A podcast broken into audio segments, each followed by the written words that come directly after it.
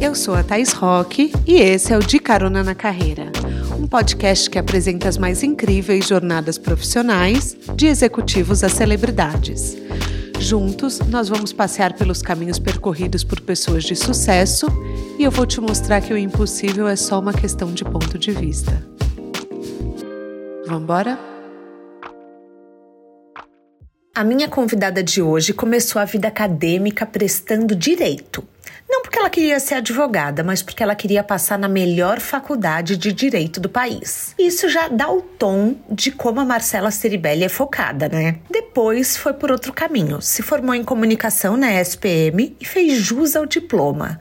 Ela é considerada por muitos empreendedores de sucesso como a mulher que mudou a comunicação das empresas. E hoje a gente vai entender como fundadora da agência e plataforma Óbvios, que tem como foco abordar temas que trazem a felicidade às mulheres, como autocuidado, empreendedorismo, signos, sexo, ginástica, autoconhecimento. Enfim, é o local perfeito para a mulher contemporânea se entender e dividir com as amigas. Vamos saber aonde esses pontos se encontram? Apertem os cintos que a estrada da Marcela já começou. Marcela, seja bem-vinda ao De Carona na Carreira. Quer dar um oi para os nossos caroneiros? Bom dia, caroneiros. Que honra estar tá aqui. Eu pedi, hein? Fui eu que pedi para estar tá aqui. Gente, ela pediu, mas é uma admiração mútua, tá? Então ela pediu, eu fiquei imersa na vida dela pesquisando pra caramba. E eu falei, eu, não, eu precisava conversar com você, porque eu quero entender tanta coisa da sua vida, tanta coisa. Eu já sei que você é meio mística, mas assim, você é considerada no mercado como revolucionária da comunicação. Então, eu quero assim, vambora, vambora que hoje vai ser muito bom. Marcela, a gente veio aqui de uma abertura, eu acabei de te apresentar. E uma coisa que eu tenho muita curiosidade é que aos 22 anos, você abriu uma consultoria para as marcas entrarem no mercado carioca. E eu queria entender um pouco mais a respeito, porque isso me fez refletir muito. Eu falei, cara, por que, que existe uma consultoria para marcas cariocas? Aí eu pensei, gente, as marcas cariocas são as mais exportadas. Aí eu comecei a entrar numa pira de que eu, eu achei que eu entendi o porquê que isso existia, mas eu queria saber o que, que tem de tão diferenciado no mercado do Rio de Janeiro ao ponto de você criar um negócio em cima disso. Na época eu não sabia que era diferenciado. O que eu tá. sabia era que eu tinha esse DNA um pouco de agitadora cultural tá. e que eu em, sempre fui muito observadora, Thaís, assim, isso tem muito a ver com quem eu sou. Eu observo uhum. tudo ao meu redor e eu acho que a Óbvias deixa isso muito claro, mas também não quero me, me antecipar. Então eu sempre fui muito observadora de o que está acontecendo nesse grupo de pessoas, o que, que faz sentido para esse outro grupo. E aí as marcas que queriam entrar melhor no Rio de Janeiro, elas passaram a me procurar. Então não é que eu inventei a consultoria, eu fazia alguns freelas é, de produção de evento, é, eu me formei em publicidade, então eu dava alguma dica ou outra de como fazer uma campanha, mas nesse momento as marcas passaram a me procurar assim, olha, eu vendo muito bem no Brasil inteiro e no Rio de Janeiro eu não vendo nada. O que está acontecendo aqui? Uhum. E também partiu de mim tentar responder essa pergunta, porque não tinha na ponta da língua. Mas não, calma, o que está acontecendo? Hoje eu enxergo que o Rio de Janeiro ele é uma, uma microcultura muito específica. Mas eu também observo, tá, até porque naquele momento eu estava muito inserida, né? Porque eu nasci em São Paulo, morei aqui até meus 10 anos, e morei no Rio nos, nos meus 10 até os meus 27. Então, naquele momento, com 22, o Rio de Janeiro era um pouco do meu mundo. Mas eu quero ser justa com o restante do Brasil. Uhum. Quero ser justa com o restante do Brasil no sentido de que eu também acho que tem cidades que têm culturas bem específicas é, e próprias mas que as marcas não estão dando tanta importância se elas não estão vendendo lá. Acho que também naquele momento, e a gente está falando de um momento logo, é, ai, não quero errar, não, não quero errar os times, mas pré-Copa do Mundo, Olimpíadas, era um período que o Rio de Janeiro estava muito em voga Faz tempo que eu não falo em voga, mas falei. Maravilhoso. Nunca usei então, em voga, acho... vou usar. É.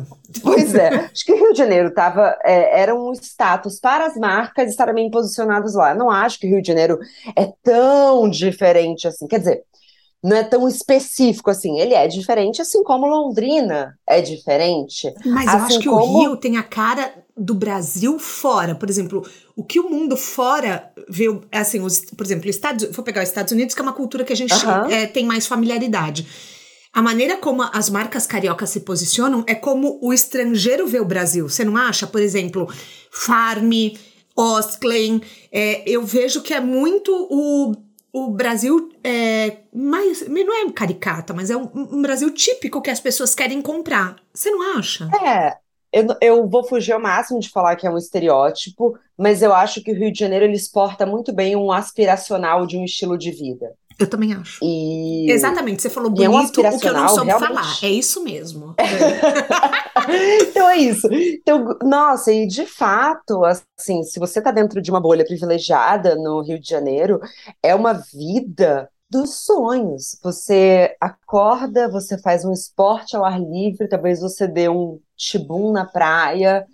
As pessoas estão realmente muito relaxadas, então não é uma cidade, por exemplo, de ostentação, né? Então, dificilmente. Uhum. Hoje em dia mudou muito por conta da, do fashion talk, então as influenciadoras do TikTok de moda estão trazendo um pouco mais essas marcas de luxo. Tá. Mas eu não lembro, diferente das minhas amigas de São Paulo, que queriam ter uma bolsa. Nenhuma amiga do, minha do Rio queria ter uma bolsa. Elas queriam ir para o Nordeste no final do ano. Então, eu acho que tem uma coisa de pouco esforço da carioca e essa coisa delas. Bom, eu, eu claramente não, né? Mas dessa pele dourada. Eu também desse, não. Uhum. E assim, que é o que se vende, mas que é apenas a Zona Sul, e ainda tem uma divisão terrível, que é a Zona Sul A e a Zona Sul B, né? que é a Zona Sul. Então, assim, a gente tá. É, o que se exporta é Ipanema, Leblon, assim. Às vezes a Gávea. Então, uhum. é, é um Rio de Janeiro muito pequeno e muito específico. Então, nesse momento da consultoria, também era um momento em que se abria muito o olhar deles. Ó, oh, o Rio de Janeiro é muita coisa, mas vocês querem falar com essas pessoas. Ok, vamos entender ah, era muito legal. Foi o início da minha carreira, assim. Então, ao mesmo tempo, tinha uma coisa, Thaís, muito louca, porque também, assim, o fenômeno da impostora batia de frente, né? Porque eu era muito jovem, e aí eu sentava e tinha uns CEOs, assim, uns VPs paralisados no que eu ia falar, porque ia mudar o destino da empresa deles, assim. E eu falava, meu Deus, eu não sei se sou digna disso. Então, mas eu acho, é, olha só, raramente a gente se sente digna disso. Só que você, uhum. como uma pessoa que lia bem uma cultura, era uma pessoa que talvez pudesse enxergar mais do que uma, do que uma pessoa que só pensasse em números. Só que a gente fica esperando Sim. credenciais externas. Eu vejo isso muito na consultoria. As pessoas, ah, eu vou fazer um MBA, ah, eu vou fazer uma pós para daí poder falar. Eu falo, não, gente, vai trabalhar. Nada melhor do que trabalhar. Eu não tô tirando o poder acadêmico das coisas, mas assim, não é o acadêmico que vai te dar uma credencial para você ser ouvida. O que vai te dar uma credencial para ser ouvida é conhecimento em geral. Então vai trabalhar, conversa com as pessoas, entenda o mercado. Olha a Anitta. A Anitta chegou onde chegou e ela não tem um doutorado, ela tem um doutorado de vida, igual a J-Lo fala, sabe? Street uh -huh. smart e book smart. Eu, eu detesto termos em inglês, mas o que ela diz é tem gente que tem conhecimento de rua e tem gente que tem conhecimento de livro. Então, eu acho muito importante a gente trazer isso, que você tinha o conhecimento, é, você tinha a vivência de você entender as comunidades. Que hoje você entende muito bem a comunidade virtual, mas você também entende a comunidade carioca. E eu acho isso enriquecedor, eu acho isso muito importante. Então, os CEOs te escutavam sim, né? Posso voltar numa coisa que você falou? Porque Pode. eu acho interessante falar aqui para os caroneiros. Vambora! Dificilmente eu contrato uma pessoa que já fez 15 cursos fora, que, que é pós-graduada, que... Uhum. porque a minha primeira coisa que eu olho pro, no currículo da pessoa é experiência de trabalho e quanto tempo ficou nas empresas. Hoje, para contratar uma pessoa jovem a primeira coisa que eu olho é se ela não ficou pingando de lugar em lugar. E tá. eu sei que é uma característica de geração, mas se você pingou, ficou cinco meses numa empresa, aí te ofereceram 2% a mais de salário, você foi para outra. Aí depois te ofereceram 3% a mais de salário, você foi para outra. Isso tudo num espaço de 3, 4 anos, entendeu? Que é uma coisa que eu vejo. Pessoas com uma carreira de 4 anos que passaram por sete empresas, sabe, Thaís? É, eu acho que não tem curva de aprendizado. E aí talvez seja esses street marks que você está falando, pode ter, ter a ver com isso. Em, se você ficou seis meses, você aprendeu muito pouco. Então, a é, curva é uma de aprendizado eu... é seis meses. Então, assim. Mínimo, né? É eu mínimo. acho que um ano é mínimo. Um ano é mínimo. Eu também acho. Não, em claro, um se ano a pessoa está já quer ser, feliz. ser promovida. E, e, assim, em um ano você tá dominando o que você quer fazer. É muito complicado isso, porque assim, um ano você pegou o jeito de fazer o que você tá fazendo. Aí você começa a ficar confortável. É, eu, eu, eu tenho uma cliente que ela, ela foi fazer uma entrevista numa empresa, o cara falou assim: você foi promovida de ano em ano no seu último emprego, isso não vai acontecer aqui. Aí ela tomou até um susto e ele falou assim: olha, para mim, um ano é para você dominar, um ano é para você melhorar a sua entrega, e aí no terceiro ano eu vou te promover. Ela falou: ah, acho que eu não vou. Eu falei: por que não? Eu falei: o cara tá te dando uma zona de conforto para você navegar e você dominar a sua área. É isso que as pessoas não entendem, né? A pessoa quer ser promovida depois de seis meses. E, gente, isso não existe. Pelo menos para mim, tá? Eu olhando, não sei, sei lá, não sei o que você acha. Eu acho que. eu acho que tem casos e casos. Eu já promovi pessoas com um ano, é, é, mas também já senti pessoas que não estavam entregando há meses e aí batem na sua porta e falam: olha, deu um ano que eu tô aqui, eu preciso ser promovida. Você fala, calma, é, vamos conversar, né? Mas eu acho que é isso, tem tempos e definitivamente o quanto você estudou fora muito mais me diz sobre o quanto de privilégio você tem na sua vida Uhum. do que o quanto você vai trabalhar de fato. Não quero soar aqui babaca de forma alguma, mas é porque chega muito para mim, geralmente são currículos que chegam assim: Oi, tudo bem? Eu sou amiga da prima da sobrinha da sua tia. Total. E geralmente são as pessoas que estão tentando cortar caminho. E eu não gosto disso.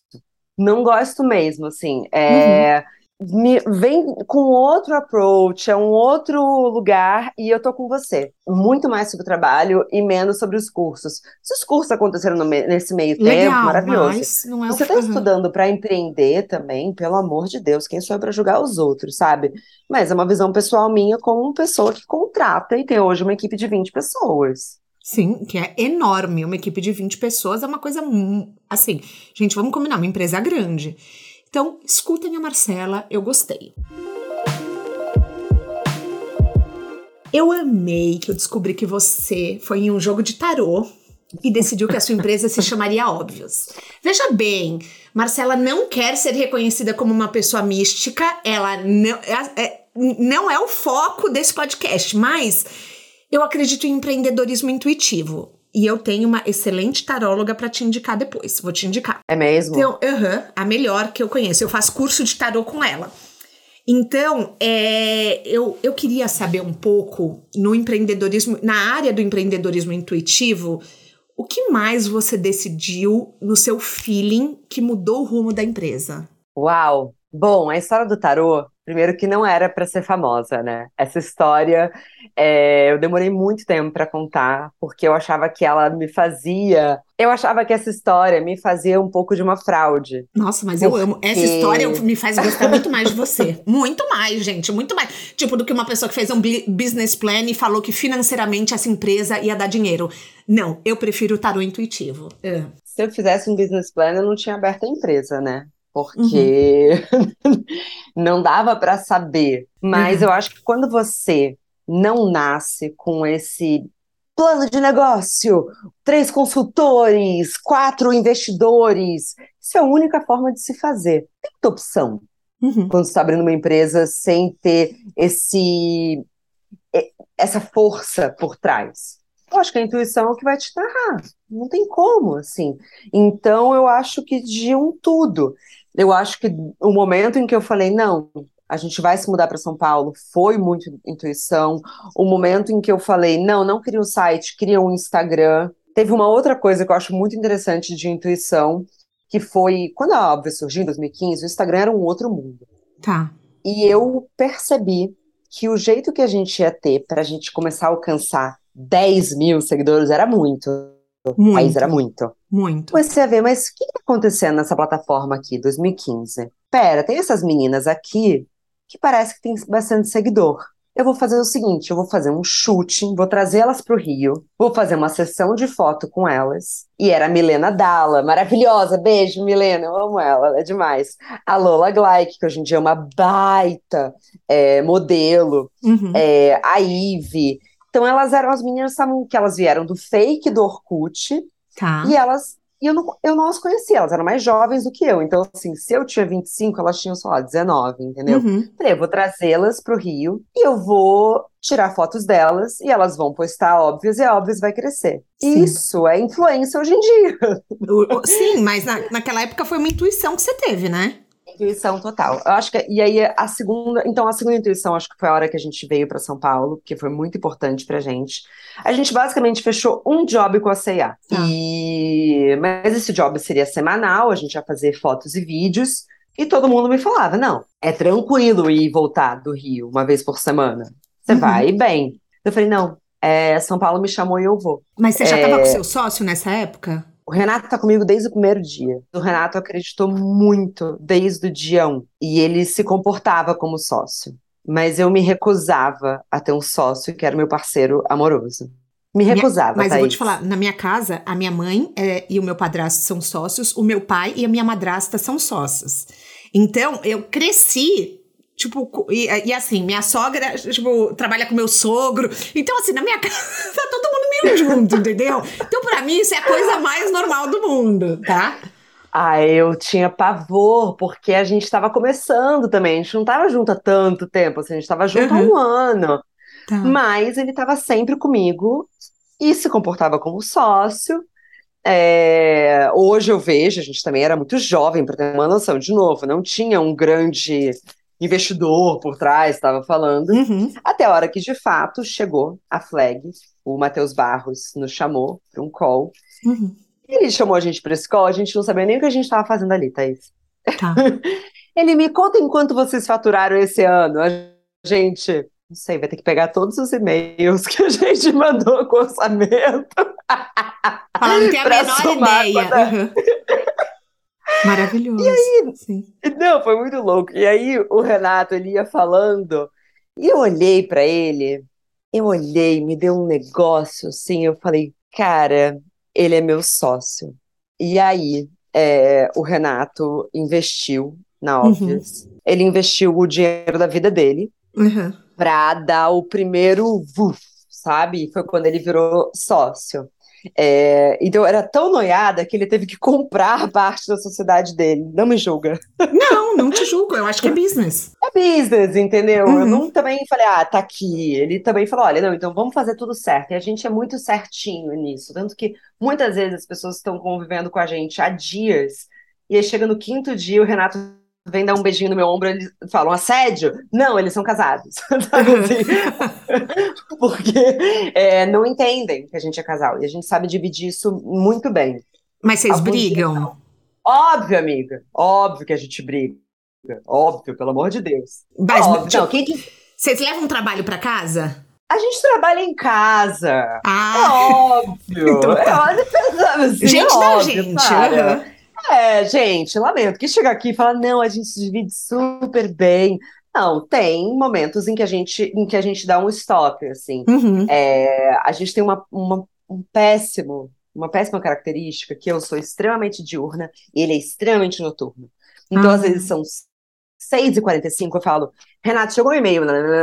Ele fala, eu preciso tomar um café. E às vezes dá nove da noite, ele vem, então, gata, eu tava vendo. Eu falo, nove da noite, Renato. Então, assim. Eu sou extremamente tem... diurna. Uhum. Não, nove da noite eu não tenho condição. O único podcast que eu gravei oito da noite, porque eu gosto de gravar assim, no horário que a gente tá gravando.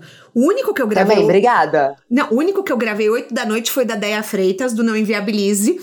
E daí, porque ela, era o horário que ela tinha e eu queria muito gravar com ela. E eu gravei com a Xuxa também, foi nove da noite. Os dois únicos. Você gravou com a Xuxa? Tem um episódio com a Xuxa! Meu Deus, caroneiros! Eu, eu perdi esse! Tem!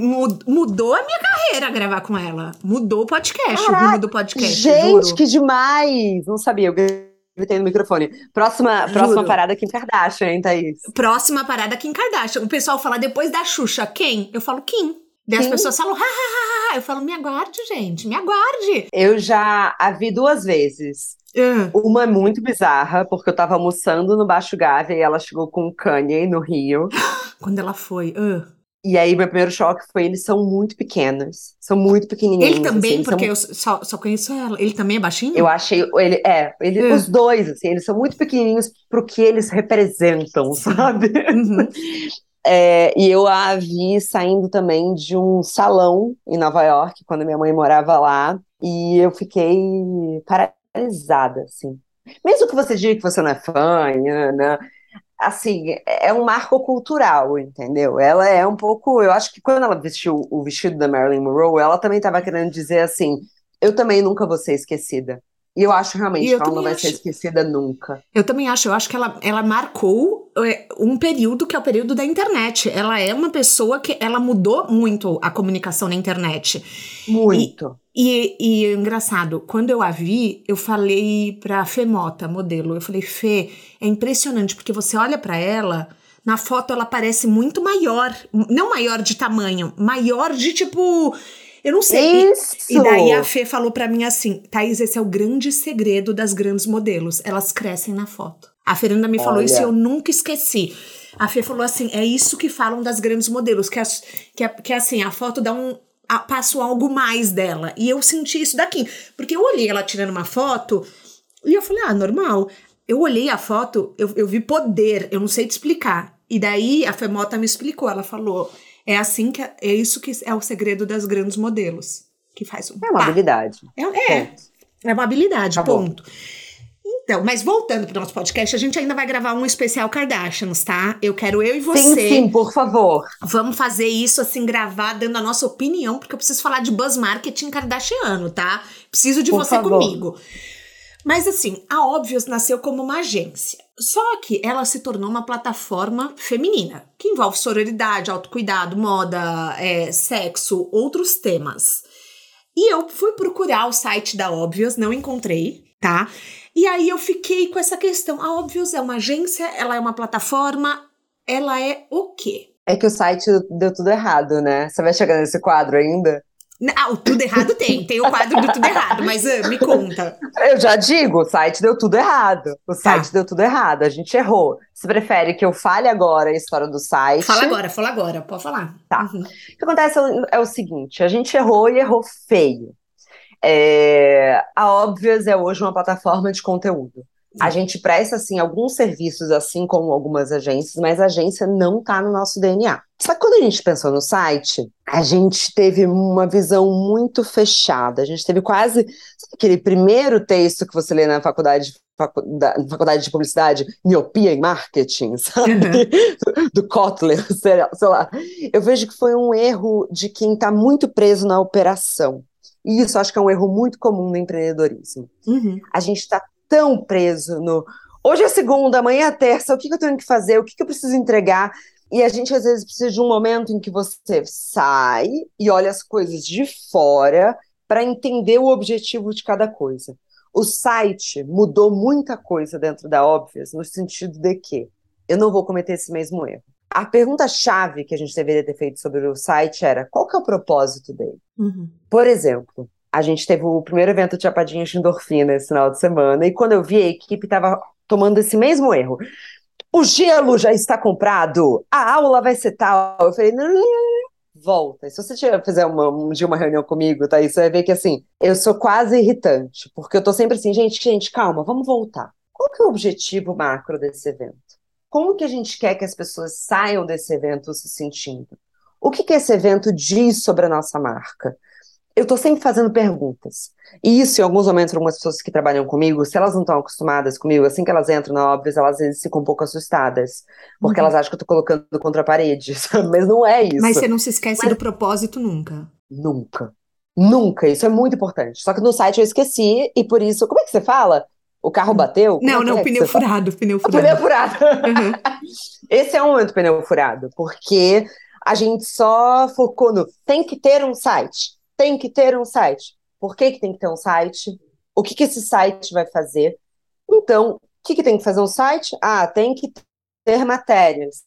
Ah, tem que ser com ilustrações. Quando eu vi, a operação do site era insustentável, porque uhum. tinha que ter matéria todos os dias. Uhum. Cada matéria levava sete ilustrações. Nossa Como, senhora. gente? É, porque a gente é louco, entendeu? Uhum. O site ficou insustentável. E além de tudo, ele não fazia sentido, porque a Óbvias é muitos podcasts. A gente tem loja, a gente tem evento, a gente tem Telegram. Então, assim, a gente está refazendo o site agora para mostrar que a Óbvias é um pequeno mundo à parte. Uhum. Mas eu fiquei madrugada dentro, final de semana passado, montando o nosso Linktree. Tive uma insônia e montei um Linktree que eu acho que mostra o quão, quanta coisa a gente faz hoje. Uhum. É, então, convido os caroneiros a acessarem, que me deu muito trabalho. Perfeito. E eu na mão, Thaís, porque às vezes as pessoas acham assim: ah, já vai fazer oito anos, óbvio. Gente, 30% dos posts eu que escrevo, tá? E eu você revisa que... todos, né? Todos, todos, um por um. Eu vi que 10 pessoas fazem o Instagram da Óbvios. E eu fiquei Isso. indignada com essa informação, porque eu pensei, meu Deus do céu, como que tem tanto espaço para as pessoas escreverem? É, como que funciona essa Você achou muita gente eu ou pouca muita. gente? Eu achei muita. Ah, tá, tá. Não, então, é, então eu vou te explicar.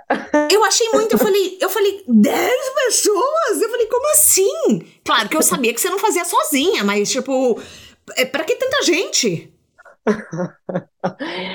Vamos lá, eles não fazem só o Instagram da Óbvias, ah, né? Tá. Porque hum. geralmente quando sai em algum podcast, alguma coisa, às vezes parece que. Foi numa, foi numa no, matéria que eu li. Que ah, hoje, tipo, então pior ainda. Uhum, pior ainda, eu não sabia matérias... o tom. É, eu não sabia o tom da, do negócio. Uhum. Não, vamos lá. É, eu tenho hoje quatro pessoas de texto.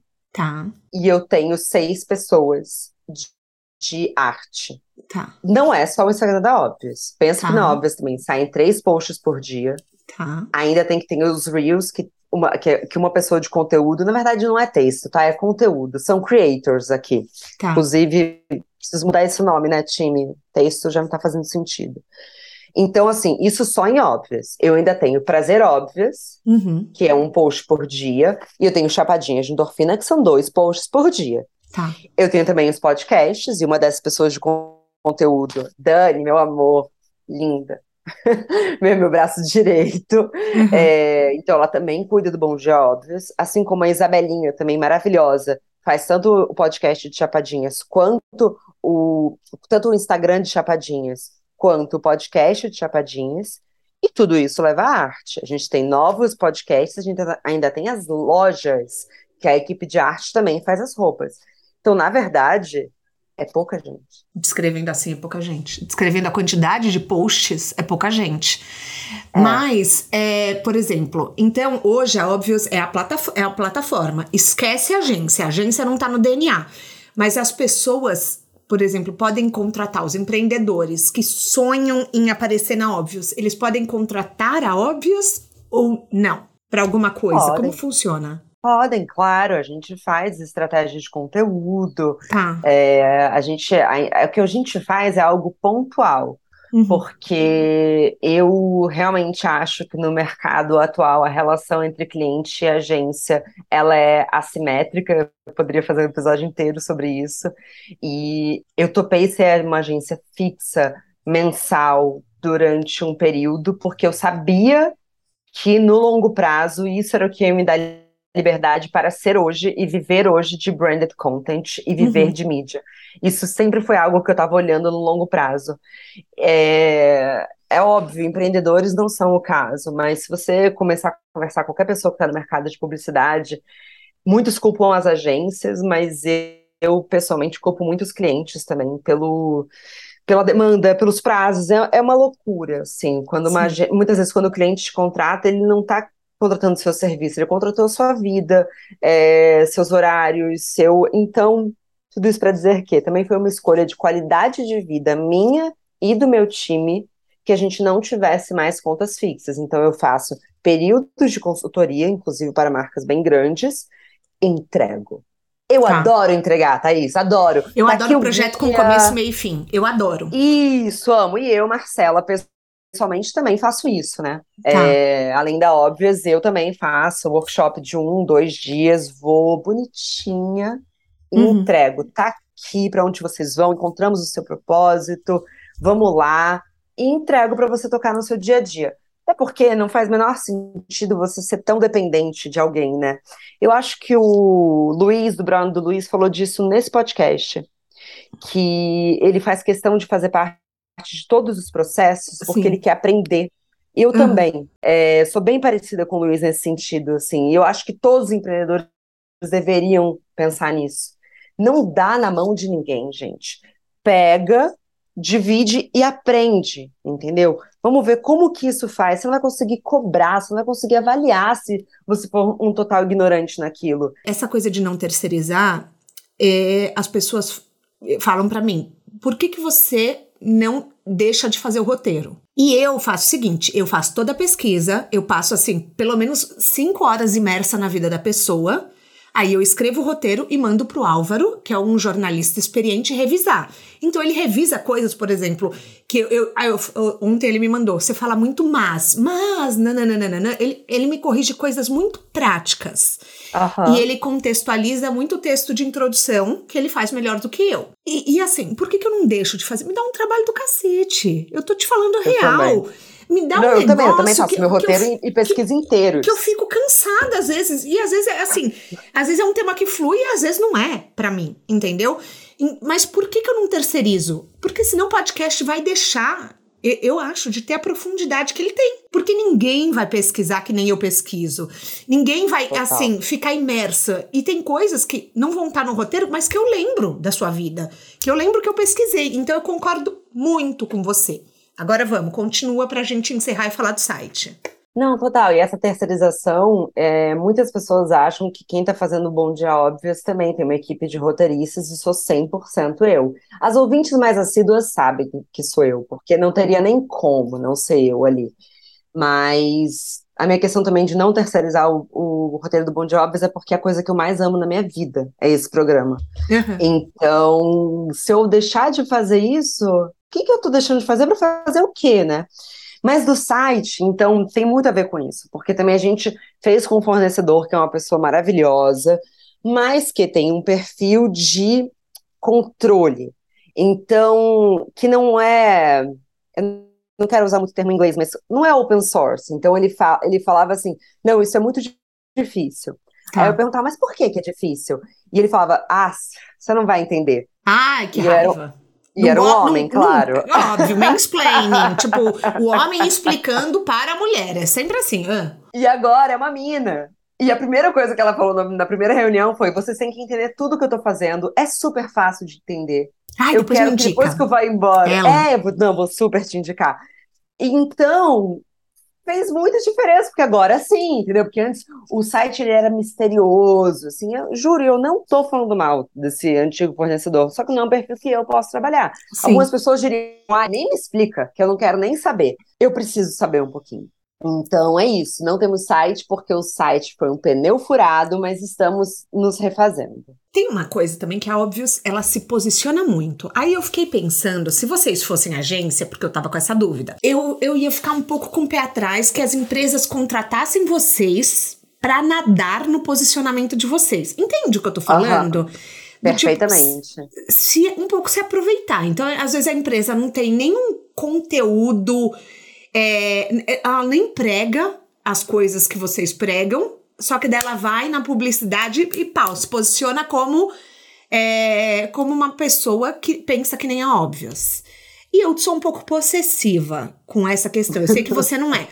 Mas eu ia falar, o quanto essa empresa merece se associar a mim? Entende? Eu não, não ia conseguir ser tão prática. Não, mas não, não só como agência, como mídia, eu passo por isso. Tá. É, muitas marcas vêm pra gente, às vezes, assim, com um dinheiro que me ajudaria muito, uhum. é, que resolveria meu trimestre, mas eu tenho que dizer que não. Porque são empresas que foram recentemente canceladas, são empresas que estão, de fato, tentando se reposicionar. E eu, é o que eu sempre digo, olha, é, se você tentar se reposicionar através da Óbvios, vão te enxergar como oportunista. Não é bom para a sua marca. Uhum. Faça um trabalho, você tem aí seis meses, um ano, mostre ações concretas de que vocês se arrependeram e reconheceram o erro de vocês. E aí vocês vêm na Óbvias para a gente celebrar essa uhum. mudança genuína e verdadeira. Mas eu perco muito dinheiro, Thaís. Eu perco muito dinheiro. Sim, e às vezes as seguidoras ficam chateadas comigo também, porque ah, aí eu, a gente posta uma parceria e fala, mas essa marca em 2001 fez tal, tal, tal coisa. E às vezes a gente não, não entendeu? Infelizmente, eu tenho uma, uma parte que é essa, esse gerenciamento de crise, é, que são as minhas noiadinhas do Twitter, que eu chamo, uhum. que elas sempre sabem, todo mundo que tá em polêmica, mas às vezes passa. É, Não, e também, às e vezes, é... a, a marca realmente mudou, né? Às vezes as pessoas realmente evoluíram e aprenderam. Gente, o tanto de erro que eu já cometi na minha vida, dá para gravar uns três podcasts seguidos. Só que são coisas que às vezes a gente aprende. Não é porque a marca errou uma vez que ela está errada para sempre. Eu sou totalmente é. contra o cancelamento, tá? Eu sou muito contra a cultura do cancelamento. É, mas eu acho que, assim, é, tem, tem vezes você tem que olhar caso a caso. E às vezes você não sabe mesmo, né? Não, e eu já quebrei contrato, tá? A Joana do meu comercial, ela é que ela também tem um pensamento muito parecido com o nosso, graças a Deus, e por isso que ela pode uhum. trabalhar na Óbvias. Mas recentemente a gente postou um branded content, né? Uma publicidade. Essa marca errou muito feio. Eu liguei para ela e falei: ah, vou apagar. Uhum. E eu tenho login, né? Óbvio. As pessoas nem sabem que às vezes elas estão conversando comigo no DM da Óbvias. Uhum. Falei, eu vou pagar. Ela, não, não, não, deixa eu falar. Eu falei, eu estou apagando. Porque eu vivo de reputação, né, Thaís? Então pensa comigo. É, o que, que é o relacionamento com uma marca versus a reputação que eu tenho perante mais de um milhão de seguidores entre as três plataformas? Sim. É, é, eu tenho muita coisa em jogo. Eu tenho muita coisa em jogo. Então a gente é bem firme com isso. Bem firme.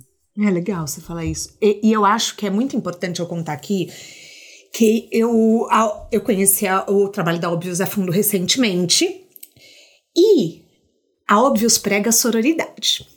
E eu queria contar para os caroneiros uma coisa que aconteceu. Eu estou reposicionando a minha marca e eu precisava de mídias kits, de exemplo, e eu conheço muita influencer. Caroneiros, vocês sabem que assim, eu conheço muita gente no mercado. E eu comecei a pedir na sinceridade para todo mundo.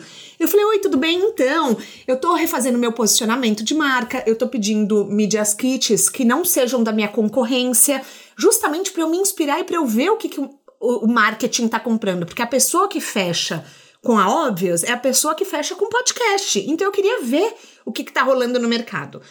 E aí, Marcela chegou para mim, eu nem pedi o dela, tá, gente?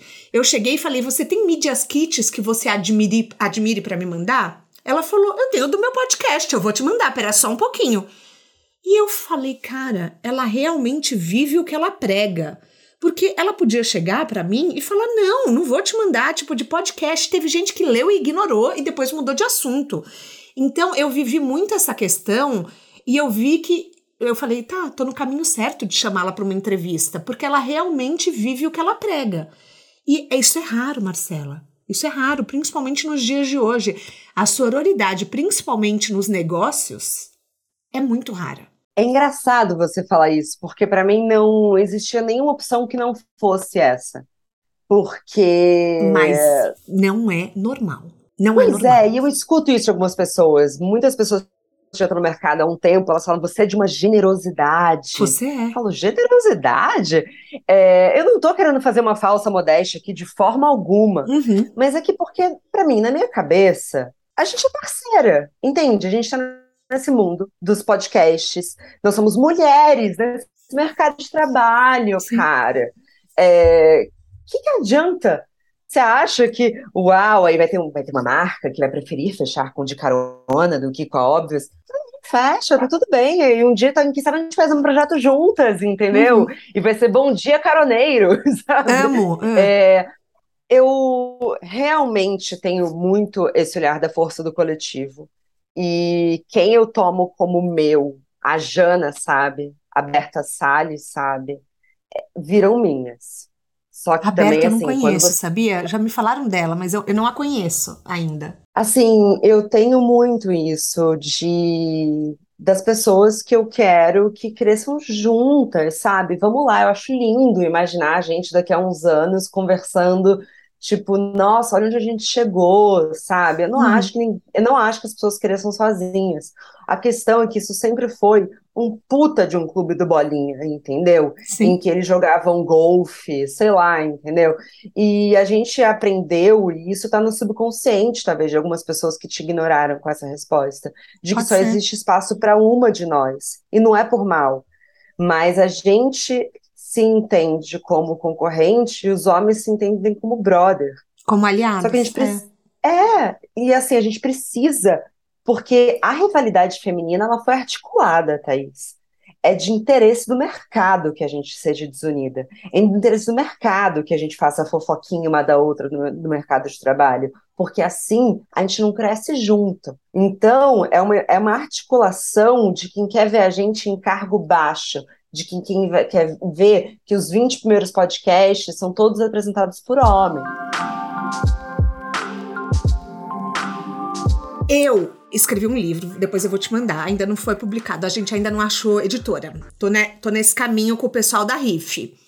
E eu ouvi que você também escreveu um livro, os seus são contos, né, pelo que eu entendi. E eu fiquei completamente apaixonada pra saber como tá sendo pra você, porque pra mim, agora que eu tô, eu tô na revisão, né? Já contratei uma revisora e agora a gente tá na busca de editora. Como tá sendo pra você esse processo? Você quer ver esse filho no mundo logo? O que que tá rolando? Eu comecei a escrever esse livro em agosto do ano passado, então vai Tá. fazer um ano. É, Escreveu são- rápido, hein? Viu, Raquel, aquela, né, editora? Não, escreveu rápido. Raquel, não te conheço, mas ela escreveu rápido. Ah, Eu atrasei, eu tô bem atrasada. Vou dividir uma coisa com você. Hoje e amanhã são meus dias finais de revisão do livro. E Tá. você foi o espaço que eu abri porque eu queria muito participar do podcast. Ai, obrigada! Ai, meu Deus, a gente Eu mudava. tava antes- Ah, Imagina, imagina, eu queria muito participar, assim. É, Ah, escrever esse livro mudou minha vida. Não são contos, são cinco ensaios, cinco ou seis, eu tô Ah, fechando, ensaios. inclusive, Uhum. agora essa estrutura, imagina. É não ficção, e cada um deles trata de uma editoria de dentro do Bom Dia Óbvios. Então, primeira vez que eu me coloquei tanto em primeira pessoa, é, uhum. acho que as ouvintes vão me conhecer profundamente e vão entender como o Bom Dia Óbvios me mudou, mudou a minha vida, mas também o livro vai eternizar tudo que essas mulheres maravilhosas, brilhantes, geniais dividiram no, no programa. Porque o podcast, querendo ou não, claro, tá no ar. Mas é diferente de ser um livro que você pode voltar para aquela página, né? Sim. E eu mudou, mudou tudo, Thaís. Esse livro mudou tudo. Quem eu me vejo, como eu me vejo no mundo, como eu deixei adormecer tanto cedo, tão, portanto, como eu deixei adormecer por tanto tempo a minha paixão pela escrita. Claro, eu escrevo no Bom Dia Óbvios, mas Mas é é, um diferente. privilégio, uma honra. É diferente. Eu tô muito nervosa, também foi motivo de muita ansiedade. Foi eu, eu, eu encontrei com muitos demônios meus nesse Uhum. quase um ano. É, mas eu digo que se amanhã eu entrego a versão final para impressão, é porque eu venci também muitos desses demônios. Parabéns. Eu tô muito feliz. Mas ele sai esse ano. Amiga, sai em novembro. Já? ah, eu vou, eu, eu vou na, na noite de autógrafos. Eu vou pegar esse autógrafo. Não, por favor, eu vou te mandar um livro, com certeza, sim. Nossa senhora, você já pensou na sua assinatura, que não pode ser igual a sua assinatura de cheque? Eu pensei nisso. cheque, cheque, Então, eu sou minha- antiga, hein, gente? Não, você entendeu, de documento. Não É. pode ser igual, porque Claro assim, que não, a minha senão você vai, é você vai espalhar um monte de assinatura sua pelo mundo pra todo mundo copiar, não pode. Nossa, então, bem pensado, né? Então, a minha Pensa letra é nisso. horrível, A né? minha também, Ela é, é. eu acho que eu vou começar a ensaiar, porque eu vou contar um segredo. A logo do Bom Dia Óbvios é Bom Dia Óbvios, aí tem embaixo uma assinatura com o meu nome. Uhum. Quem fez foi a Dani, que trabalha comigo. Porque a minha letra era tão feia que quando eu fazia, elas falavam, "Hum, Eu também. Foi vetada minha, pela equipe de design. a minha letra também é assim, é bem da escola ainda, sabe? Tipo, eu ainda tô na Aham. quinta série. Então eu evito qualquer coisa. Eu já pensei em fazer um carimbo pra carimbar os livros, porque eu falei, gente, vai ficar muito Será? feio. Mas aí falta carinho, né? É, então, aí gostar. desumaniza, desumaniza o processo. Eu, Desumaniza. eu já pensei nisso. Eu pensei, eu falei, gente, como que eu vou escrever um bilhete pra pessoa, entendeu? tipo, eu vou escrever, ai, que esse livro mude a sua vida como mudou a minha, e daí vai ficar aquela letra de. Vai falar, meu, mas você foi uma criança de 12 anos que escreveu isso? Eu vou ficar Não, um conflitada, entendeu? Total, total. Não, e a minha parece de médico mesmo, assim, não parece de escola, não dá pra entender. Eu escrevo todos os dias de manhã, né? Eu Uhum. sou devota das páginas matinais. Caminho do E artista. às vezes eu chego à tarde. Aham. Amo. É. Esse livro, Mudou todo o início dele foi na base do Caminho do Artista. Nossa, eu amo. Caminho do artista, do artista. Gente, leiam esse livro. É muito Não, bom. e aí eu comecei, e as ouvintes sabem, né? Elas são loucas, no melhor dos sentidos. Eu tava na Bienal, as meninas traziam pra mim livros que eu indiquei pra elas lerem pra eu assinar. Ah, que Eu legal. falei, bom, a Sally Rooney deve estar se tremendo toda, a Julia Cameron também, assim, porque assim, quem sou eu? Mas eu assinei com a minha assinatura do cheque. Quer dizer, vou dizer que não. Não era minha assinatura do cheque, hein? Posso deixar essa parte? Posso deixar essa parte? Mu- então você tem que pensar nisso, tá? Então já fica uma dica minha, uma coisa que eu já pensei é. Eu, eu sou tão ansiosa que eu já eu não tenho nem editor e eu já pensei em como é o press kit que eu vou mandar, os, os recebidos que eu vou mandar para as pessoas. Eu já pensei em tudo, você não sabe. Assim, eu, eu, eu, eu Mas você tá conversando com editoras. Então, não, agora o que que acontece? Eu tenho a RIF, que é uma agência literária, que me Aham. representa, é a mesma da Carla Madeira, que a gente tem em comum. É, e aí eles vão começar a mandar para editoras agora, entendeu? Então, se alguma editora quiser escutar esse podcast, e é um romance sobre carreira. Se alguém achar que tem a ver, fala com a RIF. que a RIF Aí, tá me Harper represent- Collins, minha É editora. então, Harper, ó, se vocês quiserem, vamos conversar. Então, tô nessa etapa ainda. Mas, ó, eu queria saber uma coisa. Você falou que você morou no Rio e me gerou uma dúvida interna aqui. O Rio, as pessoas que moram no Rio têm menos burnouts do que as pessoas que moram em São Paulo? Estatisticamente, eu queria saber esse número. Porque você falou muito da qualidade de vida do Rio. E eu li que você teve dois burnouts. Como se proteger para não ter mais? E esses burnouts foram em São Paulo? Aquelas que culpam São Paulo por tudo. Eu não vou saber dizer pelo Rio de Janeiro como um todo, porque, de novo, Claro, tem a não, imagem do Rio de Janeiro. brincando. uhum. Mas eu posso falar sobre a minha vivência e sobre São Paulo. Tenho certeza que uma mãe solteira que mora na periferia do, do Rio de Janeiro, na favela, que eu acho que ela pode estar tendo burnout nesse momento. Mas como desde do ano passado, o burnout também foi uma doença diagnosticada e relacionada como uma doença relacionada a trabalho, Uhum. é, eu acho que São Paulo é o ambiente perfeito para um burnout. Eu lembro que a primeira, primeira coisa que eu cheguei aqui, eu reparei, era que as pessoas abriam mão muito fácil de necessidades básicas. Então, por exemplo, então me mudei para São Paulo de volta em 2016 ou 2017, agora não estou lembrando, e eu percebi que as reuniões, por exemplo, eram marcadas às 11h30, porque era o horário que alguém podia. E aí uma outra reunião era marcada uma, para então uma reunião ser marcada às duas. Uhum. Eu falei, mas as pessoas não vão almoçar? E aí eu percebi que não, que almoço era algo que era opcional. Uma coisa que no Rio, Sim. eu não posso responder por todos, mas na minha realidade, mercado de trabalho do Rio de Janeiro, almoço era algo não tão negociável quanto em São Paulo. Observe como eu tô sendo cuidadosa porque eu tenho medo da internet. Tá. Mas, é- estou sendo muito cuidadosa mesmo, porque eu sei que, enfim, são comparações que eu posso ser injusta, mas eu tô falando do que eu vivi lá e do que eu vivi aqui. Uhum. São Paulo também te dá uma urgência da ocupação, é uma ansiedade de que as coisas aconteçam para você. Porque a gente veio para cá para trabalhar, né? Tá. Então, Sim, é acho que poucas pessoas vêm para São Paulo se não são para acontecer. E o acontecer, ele vai significar coisas diferentes para diferentes pessoas. Eu, que, eu queria muito que acontecesse logo. Eu queria muito que. Porque, assim, Thaís, por mais que eu tenha sofrido com o fenômeno da impostora, por mais que eu tenha as minhas inseguranças, algo dentro de mim sempre disse que a Óbvias ia ser o que ela é hoje. Tanto que agora muito da minha dúvida, eu não sei, não sei, e não era uma autoconfiança, era um um feeling. É, era algo dentro de mim que sabia. E talvez em alguns momentos ter muita certeza de, de que isso ia acontecer, mas não estar acontecendo ainda, me pirasse de ansiedade. Tá. E eu precisava muito provar para mim mesma que eu também ia chegar nesse lugar sendo merecedora. Então, o meu primeiro burnout foi por falta de dizer não. Mas então, eu dizia engraçado assim, como a gente relaciona o merecer ao sofrer, né? Muito. Eu, inclusive, falo muito sobre isso no livro, porque isso tem muito a ver com um papel feminino. Muito a ver. Então eu não dizia não. Então quando eu vejo assim, eu eu quase assim, eu fiz meu burnout no crochê. Na hora que ficou pronto, eu senti ele. Eu, fech... eu passei quatro meses trabalhando todos os finais de semana. E as pessoas vão falar: Ah, eu também trabalho todos os finais de semana. O primeiro comentário é: não comparem pessoas, porque cada pessoa dá conta de uma coisa. Uhum. Então, cada pessoa sabe o que vai dar conta, na idade que vai dar conta, porque eu sei que tem coisas que eu dei conta quando eu tinha 23, que agora com 32 talvez eu não desse conta. Total. Então, prime primeira coisa é isso, cada pessoa dá conta de uma coisa. Eu não sei Segundo, como eu virava à noite, ia pra balada e depois ia trabalhar, tá? Eu não sei eu como eu fazia não. isso.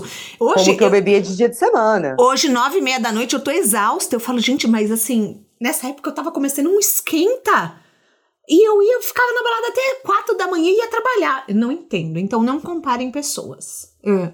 Segundo, que preciso dizer com o que eu trabalhava na época. Na época eu fazia muita produção de audiovisual.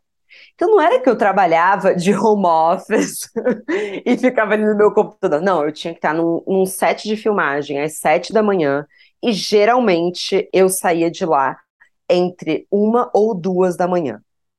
É, então era um volume, uma carga de trabalho que era, foi muito pesado para mim. Eu não lembro de ter tido vida social, de ter conseguido encontrar com a minha mãe, de ter feito diversas coisas nesse ano até que eu tive meu primeiro burnout. O meu segundo burnout, que não é, pelo amor de Deus. E aí eu tô falando de não o burnout que é você tira dois dias de folga, assim. Eu realmente fui para o hospital, tive que fazer uma bateria de exames, é, tirei dias de licença médica. O meu segundo burnout, eu não sei explicar por que, que eu tive. E isso é, também é um pouco assustador. É um pouco assustador porque... mesmo. Porque te dá uma insegurança de que pode vir outro. Exato. E no ano passado, em julho do ano passado, é, eu senti que estava voltando. O que, que aconteceu depois do meu segundo burnout? Como ele ficou muito sem explicação e não, e no meu livro tem detalhes, tá? Assim, uhum. É a primeira vez que eu falo disso, assim, descrevendo palavras. Eu fiquei com uma certa, que eles chamam de agorafobia, que era o medo de que acontecesse de novo. Então eu fiquei meses, aí, sem entrar em ambientes fechados. Até hoje, por exemplo, há uns três meses eu estava num estúdio, eu não conseguia ver a porta de saída. Eu, eu aí, graças dentro da, da equipe tinha uma grande amiga minha ela falou: você precisa ver a porta de saída, né? Eu falei, amiga, preciso. Ela me levou para mostrar como é que saía de lá. Eu fiquei com algumas coisas, assim, que eu vou tratar, porque na nossa sociedade, ter alguma questão com saúde mental, infelizmente, se tornou comum. Uhum. Infelizmente, também é comum não tratar. Então, por isso que eu quero cada vez mais falar sobre essas questões que eu tenho, para que as pessoas vejam que, assim, bora tratar. E aí, no ano passado também, eu quase tive um burnout, porque eu estava passeando no Twitter e eu fui esfaqueada com um tweet que falava uma coisa horrível sobre a minha empresa. E tinham muitos comentários concordando, alguns defendendo, né? Porque é assim que funciona a internet. Uhum. É, eu, quem me ajudou, eu não sei dizer quantos por cento foi a Jana. Uhum. É, ela foi um sei lá.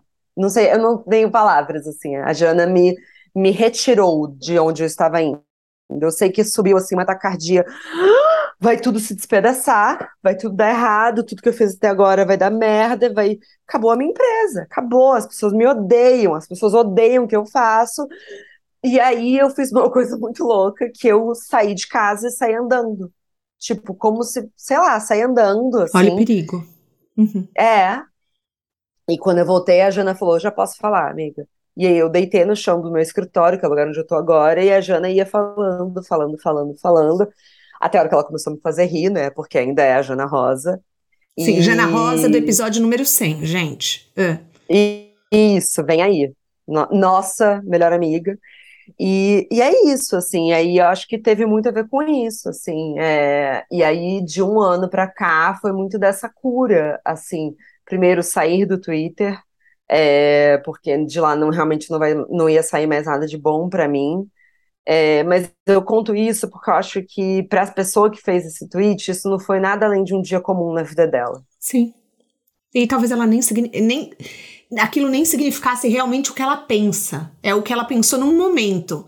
É, por exemplo, às vezes a gente gosta muito de uma pessoa e tem bode dela por sei lá, meio, meio dia. Ai, que bode que eu tô do fulano. E, e no fundo você ama o fulano e são relações. Só que aquilo pode machucar de uma forma que você não tem ideia como chega no outro. Então, de como... Mas é que tem muito ego também. Tem algumas pesquisas que mostram que a nossa percepção de inteligência está tá muito mais conectada à crítica do que a amor. Pode então, ser. por exemplo, se você fizer um um comentário perspicaz criticando algo, eu vou te achar muito mais inteligente se você me falar, ah, eu adoro tal coisa. Nosso cérebro adora isso. E a gente sabe que as pessoas percebem isso. Então, os, os críticos de obra pronta, uhum. distribuídos por aí, eles também estão querendo alimentar um certo ego deles. Já que eu não construí nada, eu vou ser excelente em destruir o que os, o que os outros fizeram. Agora eu fui um pouco cruel, mas. Não, mas é verdade. Entendeu. Eu te entendi e eu concordo. Agora eu fiquei pensando quantas vezes é, eu sigo pessoas que têm grandes críticas e que eu falo, nossa, essa pessoa tá me fazendo pensar de uma forma que eu não tinha pensado antes. Então, às vezes, a gente, se, a gente valoriza isso. Realmente, você tem, você tem razão. Enfim, você começou a focar em diversidade anos antes desse assunto ser uma pauta obrigatória.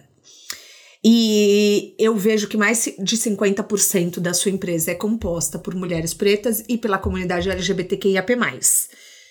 O que, que você diria para pessoas que querem construir um ambiente mais diverso?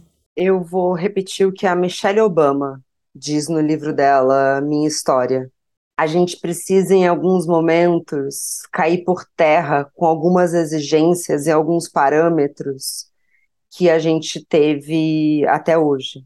Então, quando a Michelle Obama estava num grande escritório de advocacia nos Estados Unidos, eles só contratavam pessoas da Ivy League, que a Thaís uhum. já citou nesse episódio, que são que as são maiores as faculdades maiores americanas. Faculdades. Uhum. Só que nos Estados Unidos, elas não são só as maiores, elas são faculdades mais caras. Não basta você ser muito inteligente, você tem que ser muito rico para estudar em uma dessas.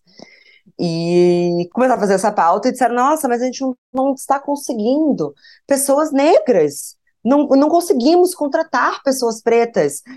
E ela falou, mas calma, vocês estão indo num país em que, infelizmente, o recorte racial está conectado com diferença e abismo é, socioeconômico com, com essas faculdades. Vocês vão ter que mudar o que, que vocês estão exigindo e achando que é importante. Uhum. Porque quem disse que os maiores advogados dos Estados Unidos estudaram em Harvard?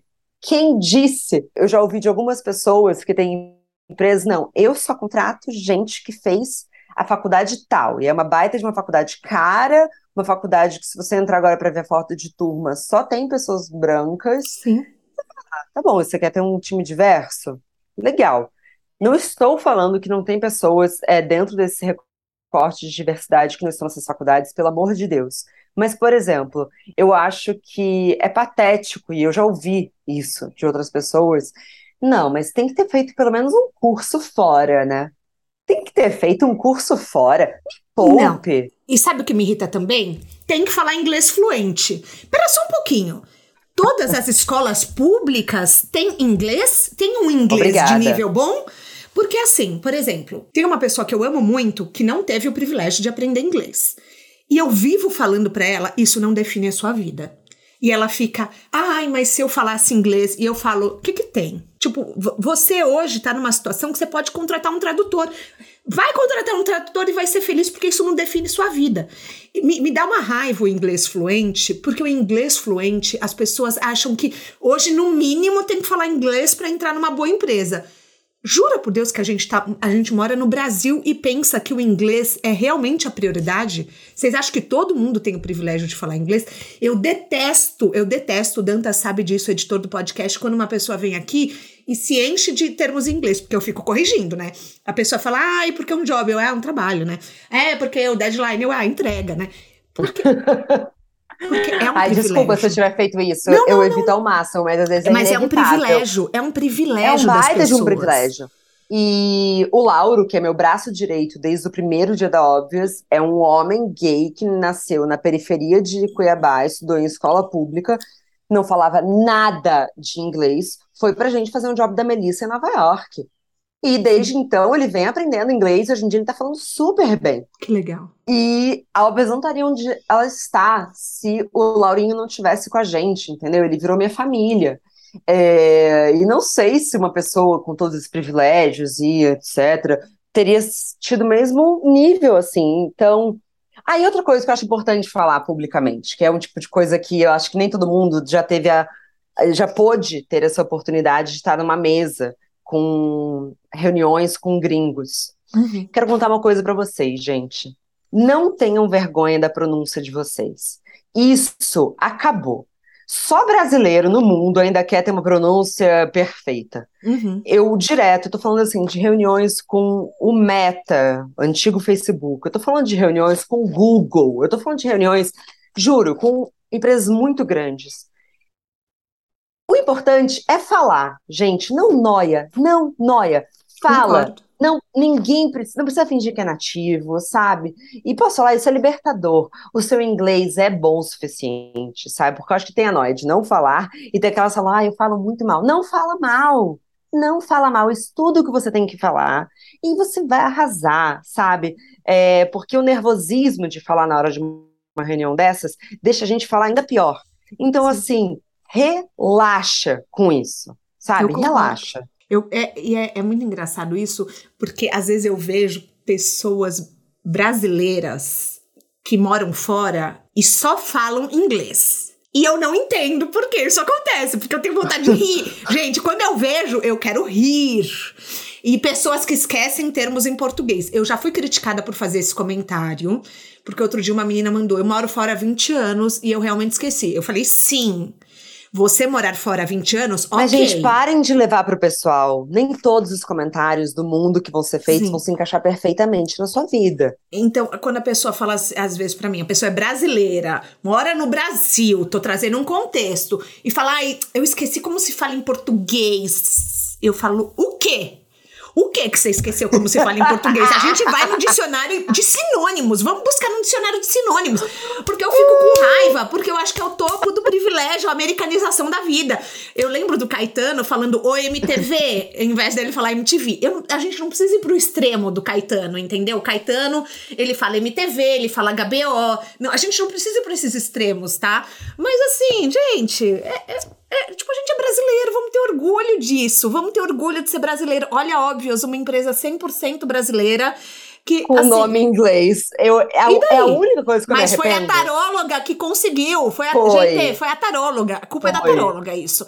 Não, Mas... então deixa, posso até falar? Então, Pode. pra deixar claro. Porque, uhum. assim, é, durante muito tempo, esse foi um dos maiores arrependimentos. O nome não sei em português, me arrependo muito. Tanto que as outras marcas são prazer óbvias né, por conta do óbvio, uhum. enfim, chapadinhas de endorfina, é, tá vindo aí um novo projeto que é o Corre Delas, assim, que também vai se chamar, que também é nome em português, mas eu tive essa preocupação na hora que eu pedi para que a taróloga me ajudasse a uhum. escolher o nome, e eu perguntei, é em português ou é em inglês? E ela falou, em inglês. E aí, por isso que é inglês, entendeu? E funcionou, tá tudo bem. Tá tudo, tá bem. tudo bem. É isso tá mesmo.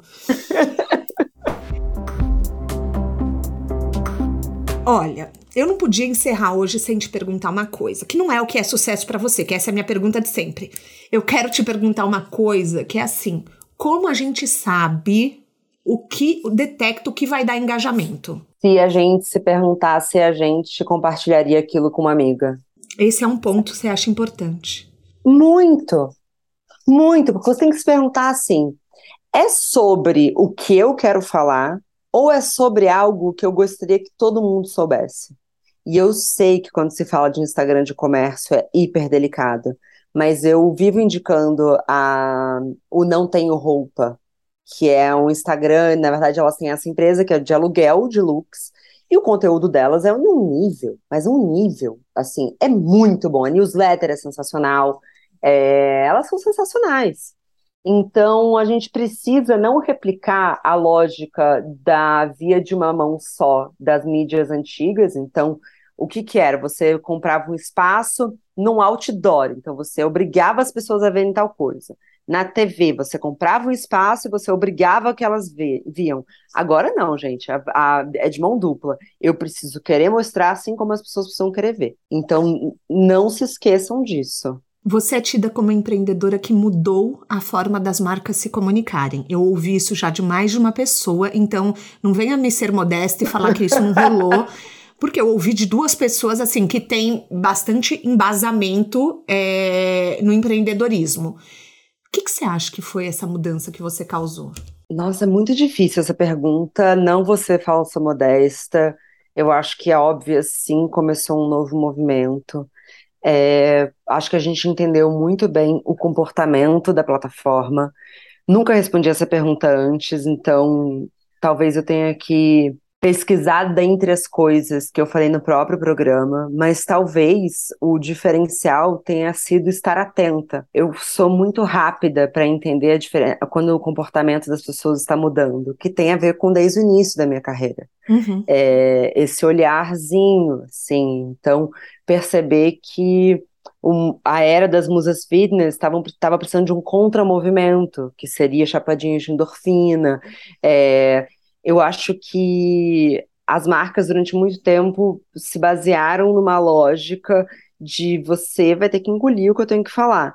Quando você está formando comunidade, você precisa sentir é, o que, é que vai ser recebido naquele momento. Então, no início, hoje não, porque a gente já tem isso muito no automático, mas no início da grade, da Óbvios, eu me perguntava, tá bom, porque era uma época que o, que o feed era cronológico, né? Você uhum. lembra? Sim. Então, quando o feed era cronológico, a gente tinha as pautas e eu encaixava com como que será que as mulheres estão se sentindo no, na segunda-feira de manhã? Ah, então a pauta é essa. Na quarta-feira, às 18 horas, qual que é uma sensação geral? O que, que as pessoas estão passando nesse momento que vai ser um conteúdo que pode ser interessante para elas? Ah, esse conteúdo se encaixa aqui. Então, foi sempre olhar pelo olhar do outro e uma observação da cultura. A uhum. cultura é muito importante. É muito importante sair do Instagram. Você não pode produzir conteúdo para o Instagram estando no Instagram. E isso também como que a gente é ágil, sabe? Eu acho que a gente teve uma agilidade em alguns momentos que nos ajudou muito. Que eu acho que tem a ver com o fato do Renato ser sagitariano e eu ter sagitário no meio do céu. A gente se joga. Já teve gente que trabalhou com a gente que, que gargalhava, assim, falava, vocês são loucos, mas uhum. sempre dá certo. É, quando eu percebi que os posts estáticos do Instagram estavam começando a ser muito replicados, que é uma forma de, de elogio, mas também estava nos colocando num lugar comum, eu falei podcast. Podcast que eu preciso mostrar que, a profund... que, a... que o post estático é só uma consequência de conversas profundas que a gente tem aqui dentro. Perfeito. Então, eu acho que é isso, é um pouco dessa agilidade, um olhar para o comportamento e é muito, muito, muito trabalho, Thaís. Eu não quero entrar num papo aqui de ó, oh, sacrifício, mas assim, é muito trabalho, é muito estudo. Eu estudo muito, muito, muito, muito. Uhum. Não é brincadeira, sabe? É todo dia eu abro e não é abrir o Instagram e estudar. Eu tô, eu leio assim The Economist para entender o que está acontecendo lá fora. Eu abro a Vox, assisto todos os documentários. É muito repertório. Para você produzir conteúdo relevante na internet, você precisa ter muito repertório para conseguir fazer as conexões certas, sabe? Uhum. Não sei se responde. Gostei. Gostei. Não vou perguntar o pneu furado, porque você já falou, mas eu quero saber. Como uma mulher que está escrevendo um livro que absorve muito conteúdo na sua mala de viagem. Um filme um documentário, um TED Talk, é, o, o que, que mudou a sua vida, conteúdos que mudaram a sua vida não precisa ser sobre carreira. Ai, eu, então, isso é algo que eu já vou introduzir aqui para os caroneiros. Eu não sei escolher favorito de nada, tá? Tá. É um inferno. Nossa, você tá falando com a pessoa totalmente contrária, porque eu sou tão metódica que eu vou no restaurante e como o mesmo prato 50 anos, tá? Ah, então, não. Eu nunca. Eu odeio repetir comida. Toda, toda experiência num restaurante precisa ser nova para mim. Nossa! Mas meu marido é igual a você. Então eu vou tentar falar o que, que vem na minha mente. Bom, Tá. é, livro, a quadrilogia Amiga Genial, da Helena Ferrante. Tá. Ou John Didion, a Qual que é esse? O álbum branco, ou qualquer outro dela. Tá. Mas vamos ficar com a Helena Ferrante, vai. Lê Helena Ferrante. Helena Ferrante Eu nunca li Ela- Helena Ferrante. mudou minha percepção sobre o feminino, ela foi muito importante e a quadrilogia eu li assim que eu cheguei em São Paulo, assim, na época da mudança, assim. Então foi muito importante pra mim, ela era minha companhia, foi um momento que eu me senti muito sozinha, sabe? É, abandonar a minha vida no Rio, chegar em São Paulo, uma cidade que, bom, se for de Nova York, mas São Paulo também é difícil, Thaís, chegar aqui é muito difícil, assim. Eu demorei pra fazer amizade de verdade, sabe? Sim, Então também foi um período difícil. Filme! Eu nunca lembro de cabeça, mas vamos lá. É, Vou falar então filme, vou falar a- As Mulherzinhas, porque eu acho que, como eu sou muito mais leitora do que assistir é, filme, eu acho que é um dos melhores filmes baseados em um livro. Mulherzinhas é o livro que aparece na Amiga Genial, da Tá. Helena Ferrante. Poucas pessoas lembram disso, Ah, então. amiga genial, eu tô assistindo a série, porque eu tô fazendo italiano. Então eu tô assistindo a Ai, que série. demais! Eu Eu tô- queria tô- muito, queria muito fazer italiano. Nossa, a minha professora é, juro pra você, acho que é a melhor professora de italiano que eu já tive. Eu vou te indicar. Por favor, eu não sei falar nada. Grazie. É, tudo bem, mas eu também não sei falar quase nada. Mas daí eu tô assistindo as séries pra me. pra aprender. Então, é da É. série da HBO. Uhum. É, Mulherzinhas, eu acho que é um excelente, é um dos poucos filmes que são tão bons quanto o livro. que mais? Um TED Talk. Ah, eu não vou tentar reinventar a roda. Brené Brown, Brené Brown, Brené Brown. Brené Brown e Brené Brown. Maravilhoso. Amo Brené. Eu, eu, eu e ela e a Liz Gilbert somos melhores amigas, elas só não sabem, tá? Mas assim, eu falo que um dia meu Sabe chat. quê que são? Meu, meu grupo de WhatsApp dos sonhos é ter nós três, entendeu? Eu, É porque Brené nós somos todas unidas pelo caminho do artista. O Comer, Rezar e Amar foi escrito depois que ela fez o caminho do artista. Ah, é? É. A Brené. Brown também faz o caminho do artista. É, o Scorsese faz o caminho do artista. Ah, então, o assim, Scorsese você- tinha que fazer, né? É, Não, sim, sim, mas eu acho que quando eu comecei a ver o nome das pessoas que são devotas ao caminho do Aham. artista, eu comecei a falar, nossa, acho que eu faço parte de um clube bom. Ah, boa. Entendi. Então pode ser esse o nosso grupo de WhatsApp. Mas sem o Scorsese. Porque o Scorsese e ela não são mais casados, né? Então, Ah, é, né? Verdade. eles. Lembra que ele é ex-marido dela, né? Da Julie Cameron. É, verdade. Eu- então, é ascendente em peixes. Eu, eu, às vezes dou uma desconectada assim. Ah, é?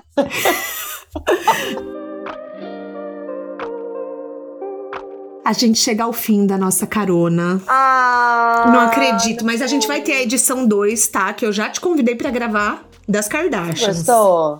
Eu amei. Eu amei, sabe?